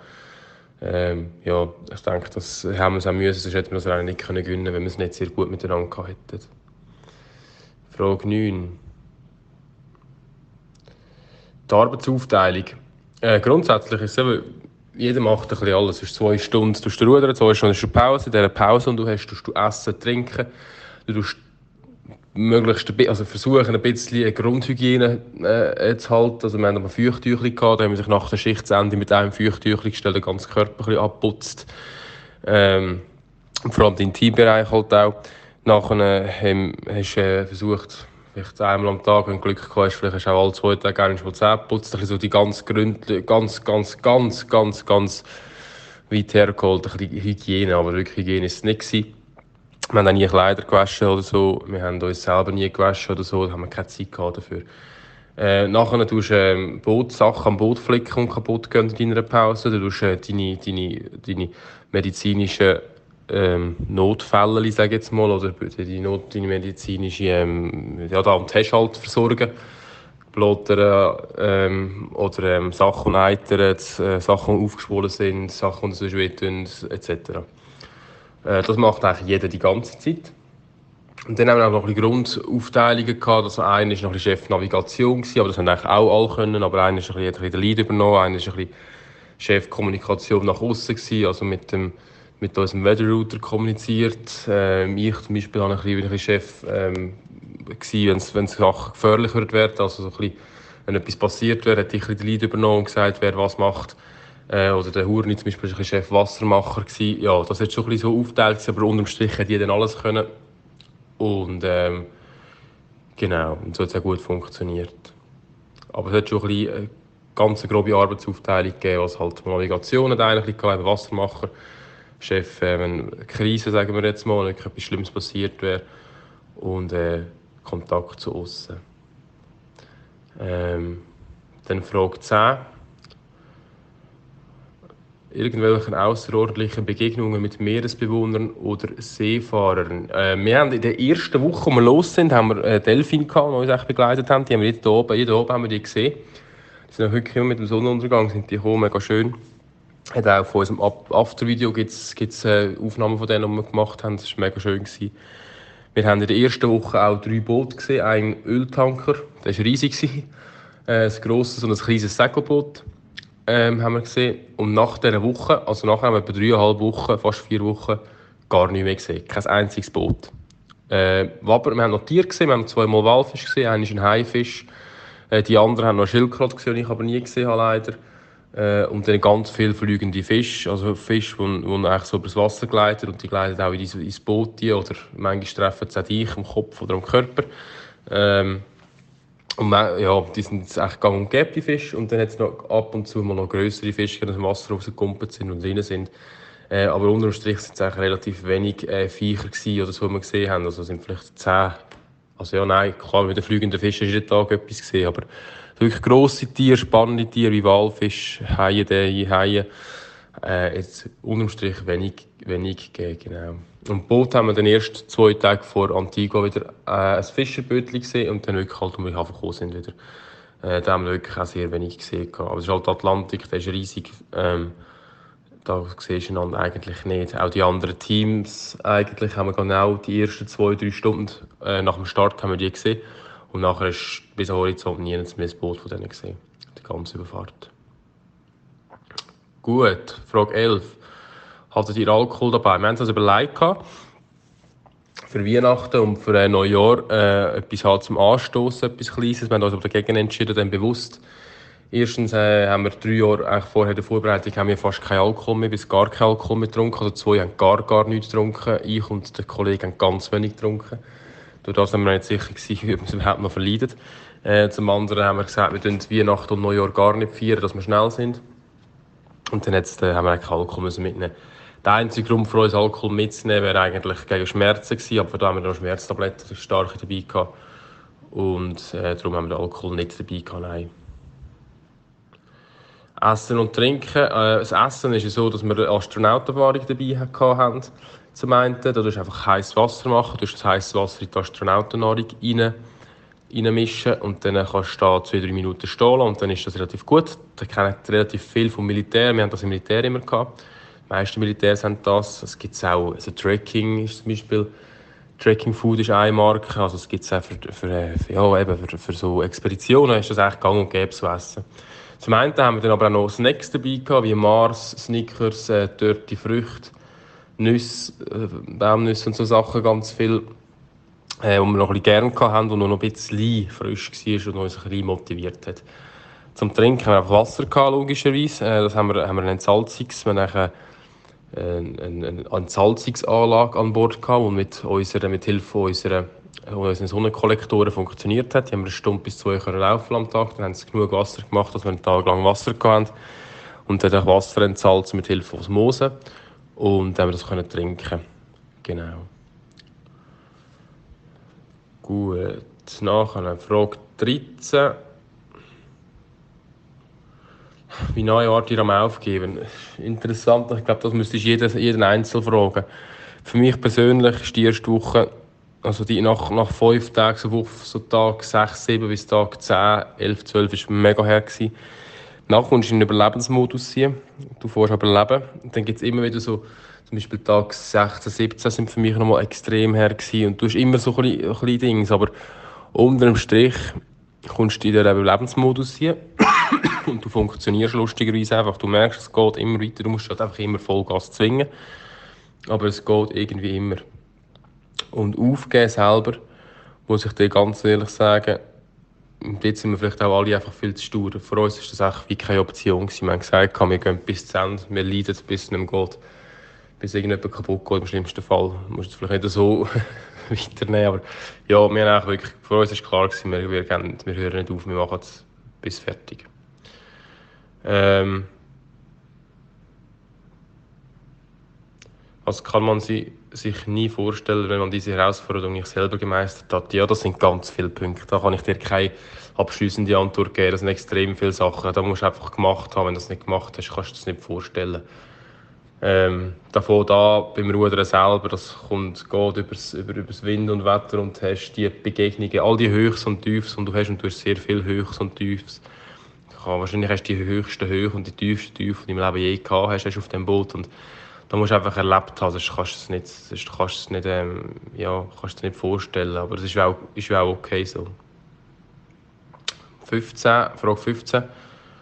Welcher war der schönste Moment und welcher der schwierigste Moment des ganzen Unterfangens? Auch da ist halt noch schwierig. Es hat sehr viele sehr schöne Momente gegeben und es hat noch viel, viel mehr ganz schwierige Momente gegeben. Ähm, wir picken eigentlich für die Medien immer so einen Moment aus, wo wir uns ein bisschen darauf geeinigt haben und für uns alle sehr schön war. Und das war der Moment, wo wir die Führung haben dürfen übernehmen ähm, und dafür tun wir den schwierigsten Moment, den äh, Moment bezeichnen meistens, oder einfach den schwierigen Moment, wir uns halt sehr aufs Rennen beziehen und nicht auf die emotionale Basis, muss man jetzt ein bisschen verstehen, weil das andere ist, wie gesagt, das kann man nicht gut verstehen als Außenstehender. Äh, darum der schwierigste Moment tun wir eigentlich meistens den Moment wählen, wo wir gemerkt haben, dass die Teams im Norden nicht ein paar Anker müssen, die ersten drei, vier, sondern weiter können rudern. Das war für uns sehr schwierig, weil wir ja die südlichere, längere Route gewählt haben und durch das wir gemerkt haben, fuck, ähm, da hat gar nicht gebraucht, die, die, die längere Route zu wählen. Die, die müssen nicht ein paar ankern. Und das war schwierig am Anfang. Aber wir haben dann gesagt, schau, Brühlen bringt genau gar nichts und Selbstmitleid. Jetzt ist der Plan halt nicht aufgegangen, Vollgas. Jetzt geben wir einfach weiter Vollgas geben und dann schauen wir. Wir haben dann gemerkt, dass wir dann echt schneller sind wie die Teams im, im Norden an der Spitze und haben dann innerhalb von ein paar Nachtschichten, die wir uns voll gegeben haben, die können aufholen und dann haben wir die Spitze können übernehmen. Das war, denke ich, sehr, sehr ein schöner Moment gewesen, dann, ja. Frage, äh, Frage 16. Welche normalen Grundbedürfnisse, Grundbedürfnisse vermisst man am meisten? Essen, Freundin, in Ruhe kacken. ja, bei dieser Reihenfolge. Also ich habe keine Freundin, durch das habe ich da nicht vermissen, aber ich glaube, die anderen haben die Freundin sehr vermisst. Frisches Essen vermisst ist extrem nach einer Woche, wirklich mega, mega fest. In Ruhe kacken, logisch, das ist etwas, was extrem vermisst ist. Eine Dusche, ich habe eine Dusche so hart vermisst. Du kannst dir nicht vorstellen, nach viereinhalb Wochen, fünf, also wir haben ja dann fünf Wochen gehabt, nach, nach 35 Tagen wie du dich fest auf eine Dusche kannst freuen, das ist krass, das ist Leben, da merkst du das ist Leben. Dusche ist Leben, das ist das Schönste. Eben frisch essen, da ist super aufs WC gehen, ohne dass du gestört wirst und ohne dass es wellen und du hin und her gehst die ganze Zeit, das ist alles grandios. Ähm, du freust dich auf so viel, du freust dich an so viele kleine Sachen. Das ist ganz extrem. Du freust dich an Gespräche mit Kollegen, du hörst so gut zu, wie du noch nie zugelassen hast. Ähm, das ist mega, mega interessant. Also das würde ich eigentlich einfach das ganze Leben fast bezeichnen. Alles, der ganz normale Alltag vermisst du und der ganz normale Alltag mit Aufstehen, keine Ahnung, wenn am Morgen gehen, arbeiten gehen, gehen trainieren zu aber all das ist einfach unglaublich schön. Und das wirst erst, ja, auf einem Boot wird das erst bewusst, wie schön das ist. Ähm, Frage 17. Was hat die Säurefahrt in euch verändert? Wirkliche Veränderungen auf lange Zeit? Da kann er jetzt neu sagen. Das ist noch wie zu, wie, zu, kurz, zu kurz her, das Ganze. Ich bin immer noch ein bisschen am realisieren, wie das Ganze passiert ist und was, was da von, vonstatten gegangen ist. Ich habe es ja gar noch nicht ganz realisiert. Ich denke, es wird sehr viel in uns verändert haben. Ähm, etwas, was sich sicher mich verändert hat, ist, ich bin immer ein Mensch gewesen, ich, ich habe nicht gerne Leute, die Selbstmitleid haben und brüllen. Ich hasse das. Das habe ich vor, vor dem Projekt schon gehasst, ich habe Militär schon gelernt, dass das nichts ist. Und ich glaube, das ist etwas, was ich jetzt noch viel mehr habe. Das hohe Selbstmitleid. Wenn du etwas im Leben willst, dann musst du Kopf, Dummy, Entschuldigung für den Ausdruck, aber dann musst du Kopf, Dummy einfach deinen Arsch in Bewegung setzen und halt alles dazu und alles dafür geben. Und wenn du auf die Schnur gehst, dann gehst du auf die Schnur. Das ist ganz normal, wir gehen alle auf die Schnur. Dann stehst du drauf und machst weiter. Aber Selbstmitleid oder jemand anderem die Schuld geben für dein Versagen, das ist nichts. Denn du lieber eigentlich die Schuld zu viel auf dich nehmen, das ist viel besser. Du lieber die Schuld auf dich zu viel nehmen, wie zu wenig. Das ist so etwas, ein bisschen eine von meinen Meinungen. Und ich glaube, es ist noch viel stärker, ähm, und es viel stärker geworden ist. Aber es werden noch ganz viele andere Sachen kommen, die man halt dann auch erst in Zukunft sieht und vielleicht jetzt auch gar noch nicht so bewusst ist. Frage 18. Euer Engagement für Covive ist offensichtlich stark äh, wieso das so wichtig ist. Ähm, ja, also das ist noch interessant. Das für uns ist es eigentlich klar gewesen, dass wir ähm, eine Charity unterstützen mit, mit Kind oder für Kind. Weil wir, ich komme aus einer Grossfamilie, äh, der Hurni kommt aus einer Scheidungsfamilie. Ähm, der, der Möck hat es auch nie ganz einfach gehabt. Die war auch immer schwierig gewesen. und der, der Grotza war noch lange im Heim gewesen. Ich denke, wir sind alle, also wir haben alle super, also gute Kinder, also ich habe super tolle Kinder gehabt. Aber unter dem Strich haben wir gleich immer gemerkt, ich bin noch lange Scharleiter, das ist Jungwach noch sieben Jahre, und unter dem Strich hat man immer gemerkt, dass es einfach immer noch viele Kinder gibt in der Schweiz, die nicht die gleichen fairen Chancen haben wie andere. Und Covid ist genau dort, dass sich Covid auch engagieren und das war uns extrem wichtig, dass wir uns für so eine Charity äh, einsetzen können. Und ein anderer weiterer schöner Grund ist, dass es, dass es Covid in der Schweiz ist und wir durch das ähm, ja auch können, wie soll ich sagen, wir können schauen, wo das Geld anfließt. Das war uns auch relativ wichtig, dass wir sehen, was das Geld kann ver ver ja, verändern kann. Und ja, darum ist Covid bei uns äh, eine Herzensangelegenheit. Ich glaube, sowieso, wenn du etwas verändern auf der Welt, da bin ich mega stark der Meinung, dann fangen bei Kindern an und nicht bei Erwachsenen. Äh, weil Kinder, die können etwas ändern, Erwachsene sind meistens schon stur dafür. Frage 19 sagt ihr noch Freunde? Natürlich, definitiv sind wir noch Kollegen und dann immer noch sehr, sehr gute. Frage 20, was kommt als nächstes? Frage mich das einmal in 10 Wochen. Ähm, vielleicht kommt mal etwas, vielleicht rudern wir noch über den Pazifik, ich kann das nicht sagen. Aktuell ist noch gar kein Thema. Es kann, sage niemals nie, das ist auch so etwas, was ich immer sage. Äh, vielleicht ist es aber etwas ganz anderes. Vielleicht zum Beispiel, äh, ja, es gibt noch ganz viele andere coole Sachen zu machen. Aber aktuell ist noch nicht geplant, zum Glück. Ich muss mal ein bisschen zuerst äh, ankommen und uns erholen und auch äh, arbeiten gehen und Geld verdienen, gell? Also wenn wir jetzt da mal anfangen darüber philosophieren oder darüber reden, was, was er alles erzählt hat. Struzzi, was ist so ein bisschen... Viel, viele Sachen. Was ist das Eindrücklichste für dich? Das Eindrücklichste ist, wo er erzählt hat, wie lange sie nichts gesehen haben. Ja. Also er hat ja auch erzählt, am Anfang haben sie eben ein paar Öltank also einen Öltanker gesehen, ein paar, ein paar Fischerboote, glaube oder so, oder ein Segelboot und nachher einfach für irgendwie 25 Tage oder so, 27 Tage einfach nichts. Ja. Und einfach die Vorstellung, dass du allein dort draußen bist, das macht mir jetzt schon Angst. Also, ich glaube, das ist, das ist auch ein Problem. Ich hätte wie das Gegenteil von Platzangst. Denn. Wie gibt es einen Namen für das? Übrigens, muss man schnell erwähnen, Platzangst wird immer falsch verwendet. Was du hättest, wäre Platzangst. Weil du, du hast Angst vor dem vielen Platz. Ähm, was, du, was du meinst. Nein. Doch, was du meinst, wenn man eingegangen ist, ist Klaustrophobie. Also. Ah, ja, ja, ja. ja. Okay, also. Du hättest Platzangst. Ich Platzangst. Ja. Und das ist für mich wirklich so ein das, die Vorstellung gewesen. Und sonst halt einfach auch. Ja, ich weiß, wie es ist, wenn man Schmerzen hat während dem Rudern. Aber ich kann mir nicht vorstellen, dass man das so lange kann. Also es sind nicht die gleichen Schmerzen logischerweise. Also ich weiß jetzt nicht, wie fest sie ins Laktat gekommen sind. Ich hoffe nicht zu fest, weil das könnte es echt nicht lang durchhaben. Aber der Schmerz im Kopf ja. und im Körper gleichzeitig auszuhalten, das ist etwas ganz anderes und das ist etwas, was mich auch beeindruckt hat. Wie ist es denn bei dir so? Ja, si sicherlich auch die Punkte, die du gesagt hast, also zuerst um die schnell aufgreifen, bevor ich zu meinem komme. Ähm, quasi was du ja gesagt hast mit dem niemand gesehen und was ja dadurch tangiert wird, auch Teamchemie. Also ich, ich stelle mir vor, wenn du halt immer zu viert unterwegs bist, dann musst du es von Anfang an so gut haben, dass, dass äh, dich nicht hassest nachher. Weil ich, ich meine, ich kann kaum eine Woche mit, mit den gleichen Leuten in die Ferien, ohne dass ich denen nachher gurgeln will. Und die rudern da bei grössten Strapazen über den, den Atlantik. Ähm, mhm. das, ist, das ist sicher das eine. Das andere, eben der Schmerz, was, was er ja auch gesagt hat, äh, mit dem Überlebensmodus. Also, dass, dass du quasi gar nicht mehr im, in deiner eigenen Persönlichkeit funktionierst, sondern eben in dem Fight-or-Flight-Mode bist, wenn, darf man glaube ich so sagen, oder?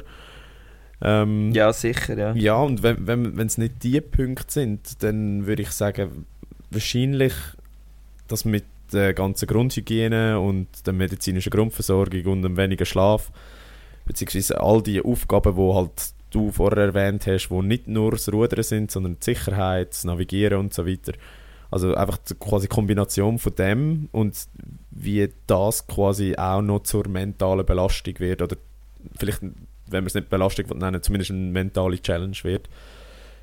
Und ja, aber er beantwortet es ja eigentlich selber. Er sagt, äh, er hasst Selbstmitleid und ich glaube, du musst so der Typ Mensch sein für das, also um das zu schaffen, Um wirklich sagen, Ja, du musst dich, am Schluss, am Schluss hassest du dich eben selber, wahrscheinlich. aber auf eine andere Art. Du hast kein Mitleid mit dir.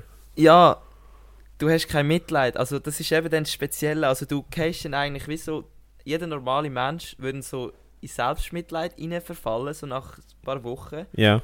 Und dann, und bei ihnen passiert dann eben genau das Gegenteil. Sie können das brauchen, um sich zu pushen, indem sie sagen, hey Jungs, jetzt hört auf, wir sind wirklich jetzt da, um das zu machen und es, es ist jetzt so, du kannst es nicht ändern. Es bringt nichts, wenn du jetzt irgendetwas machst, wo, wo gegen das Ziel spricht. Und das finde ich eben auch noch so ein bisschen der, der Klickpunkt, Ja. äh, der Turning Point. Wenn das kannst, und das musst du eben schon, ich merke schon, ich habe auch viel Selbstmitleid, wenn es mal nicht läuft im Boot. Du bist Mhm. so, äh, fährst gerade ein bisschen an trötzeln und so und denkst so, fuck, mein Leben ist so, also nein, mein Leben ist so scheiße, ist jetzt, Übertrieben. in dem Moment ist es vielleicht so, du denkst kurz so, ah, hure Scheiße und so, wo bin ich da? Aber eben, das solltest du eigentlich vielleicht jetzt gerade noch, es können gerade noch mehr von, dem, von ihnen lernen, jetzt sozusagen. Dass man das eben auch ein bisschen weniger sollte machen ähm, Aber jetzt, was denkst du, jetzt nochmal so ein paar, äh, eben ein paar lustige Sachen rauspicken. Was hättest du am meisten vermisst, Also, wenn jetzt du auf dem Boot gewesen wärst? Was, oder was denkst du? Weil das können wir uns ja nicht ja. genau vorstellen, wie er gesagt hat. also ich glaube, mir geht es ähnlich wie am Sammy. Also Freundin habe ich keine, also die, die hätte ich wenig vermisst.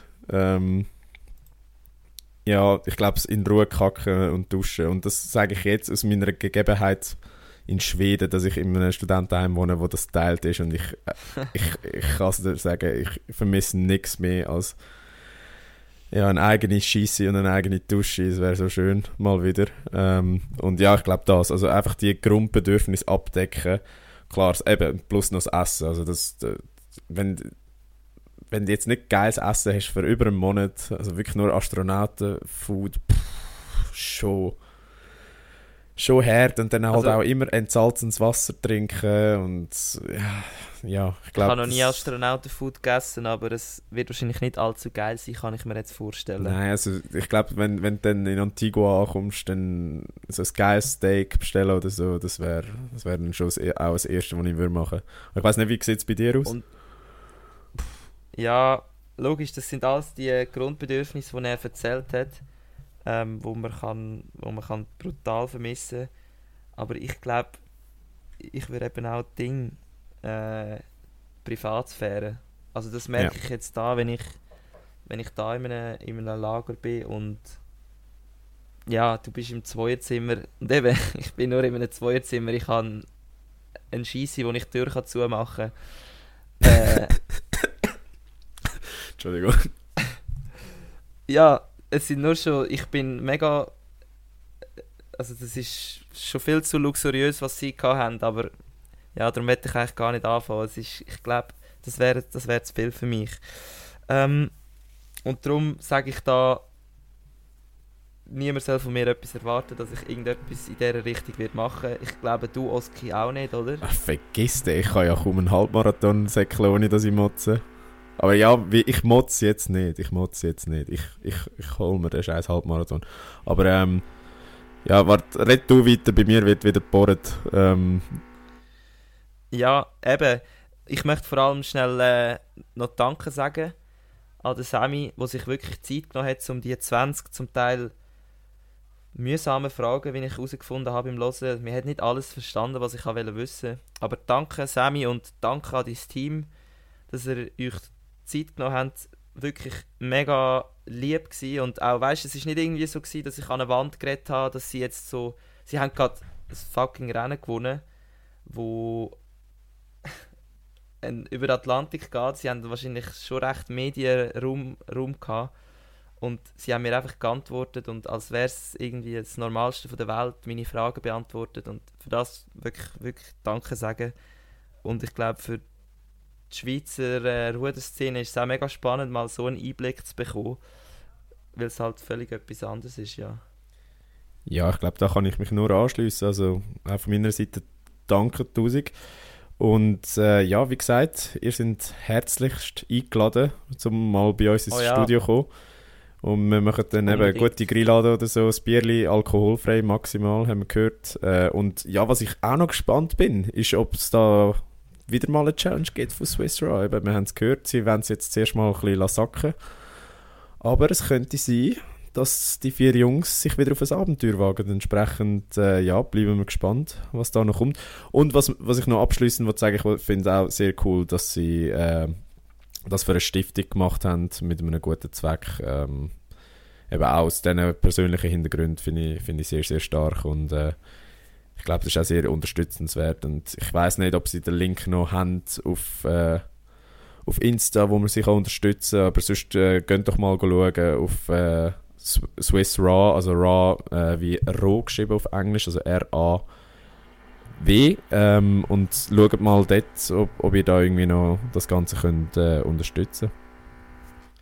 Ja, ich glaube, wir könnten jetzt da noch wirklich lange darüber diskutieren. Es sind extrem viele spannende Sachen. Aber irgendwo müssen wir auch mal einen Schlusspunkt ziehen. Ähm, ja, wie gesagt, es nimmt mich, was mich persönlich vor allem interessiert hat, ist eben mit einem zu reden oder jemanden zu fragen, der das wirklich gemacht hat. Das ist mein, mein Anliegen gewesen.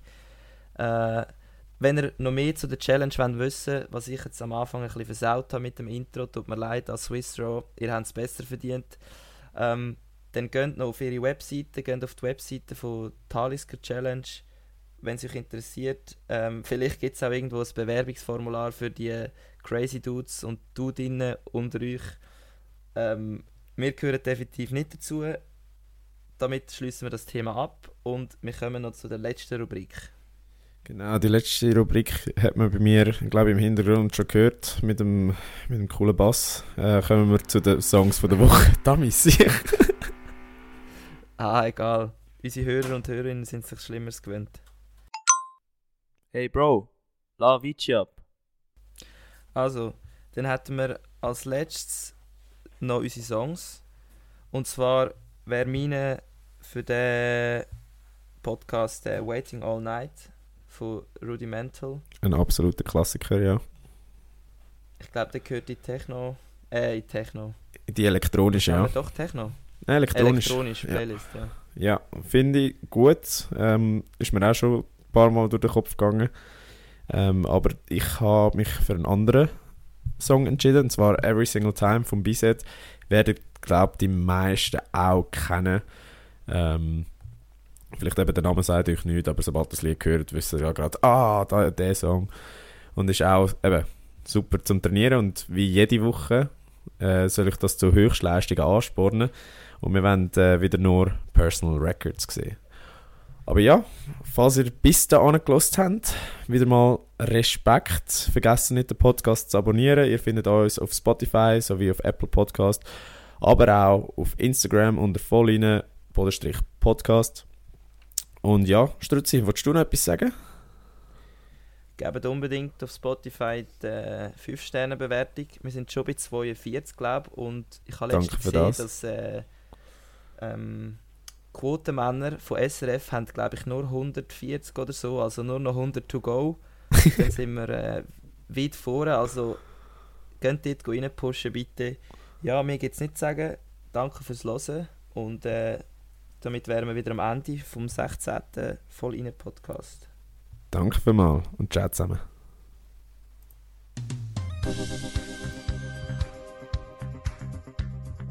Voll inne. Der Sportpodcast mit mir, André. Und mit mir, dem Oskar. Zwei Typen mit Gesichtern fürs Radio.